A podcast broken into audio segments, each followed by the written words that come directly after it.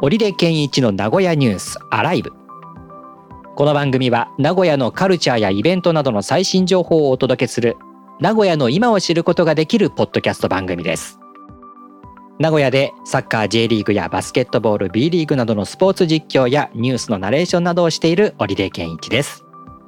番組へのご感想お便りは番組ホームページのメールフォームまたはツイッターへハッシュタグカタカナでニュースアライブとつけて投稿してください。お待ちしております。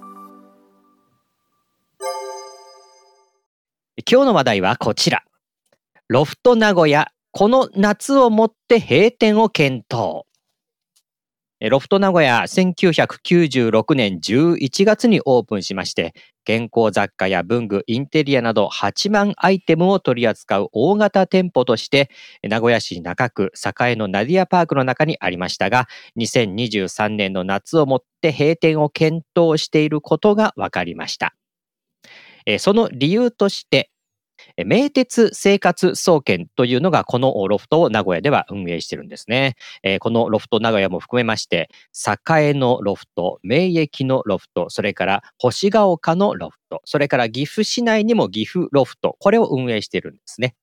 で、この一方で、2022年、去年7月の名鉄グループの小売事業再編を機に、事業の選択と集中を進めているためということなんですね。でその中で、大型店であるがゆえに採算性が高くないロフト名古屋の閉店を検討することにしたということです。まあ、このロフト名古屋は僕のあの文具調達市場としてすごく重宝してたんですけどもね、夏ももって閉店と いうことになるんですね。大体揃うんですよね、あそこ行くとね。うん、そうですね。えっ、と、何フロアあったかな ?1、2、3、4、5、6、な、7、7フロアか。そうですね、7ぐらいあったと思います。私もつい最近行ってきたばかりなんですけどね。うん、あ、ねえ。今な、なかなか大型店っていうのは流行らなくなってきてるんですかね？うーん、そうですね。人通りも、まあ減っちゃったのかな？あとは、あの、コロナっていうことで、ガクンとそのあたりのね、あの、お店に行って、そこでちょっと半日とか一日見て楽しむっていうようなことも、ここ数年はなかなかできなかった。あるいは、堺周辺の、えー、まあ、待ち合わせの場所としてもね、こういうところは使えたと思うので、うん、そういう面でそこからの売り上げっていうのもちょっと減ってたのかもしれませんしね。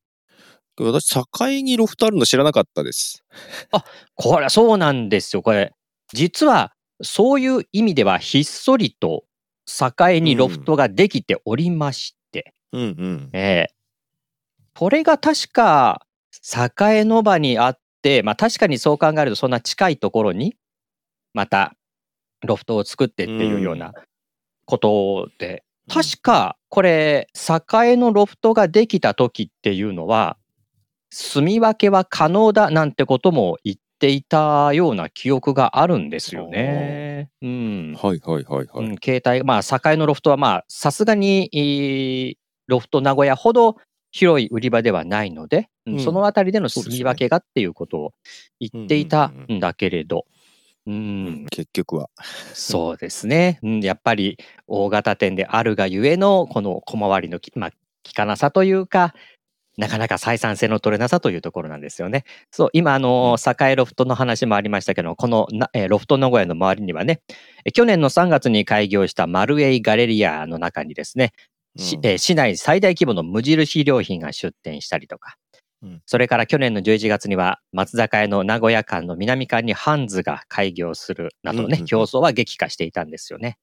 確かにですね、あの女子大小路の辺は池田公園に車を止めて、そこで、えっ、ー、と、ノートを、文房具、ノートを買いに行こうとしたときに、僕の頭の中にはこのロフト名古屋があったんですよ。池田公園から、うん。はい、えっ、ー、と、あれ、えっ、ー、と、なんだっけ、うん、通り、大通りを越えて、松坂屋を渡って、うん、えー、ロフトに行こうと思ってたんですけど、あ、うんうん、待て待て、松坂屋にはハンズができたってことで、そこまで行かずに、はい、松坂屋登録だったらハンズあんじゃんっていうことでそこ行っちゃったんですよね。そういう人は多そうですね。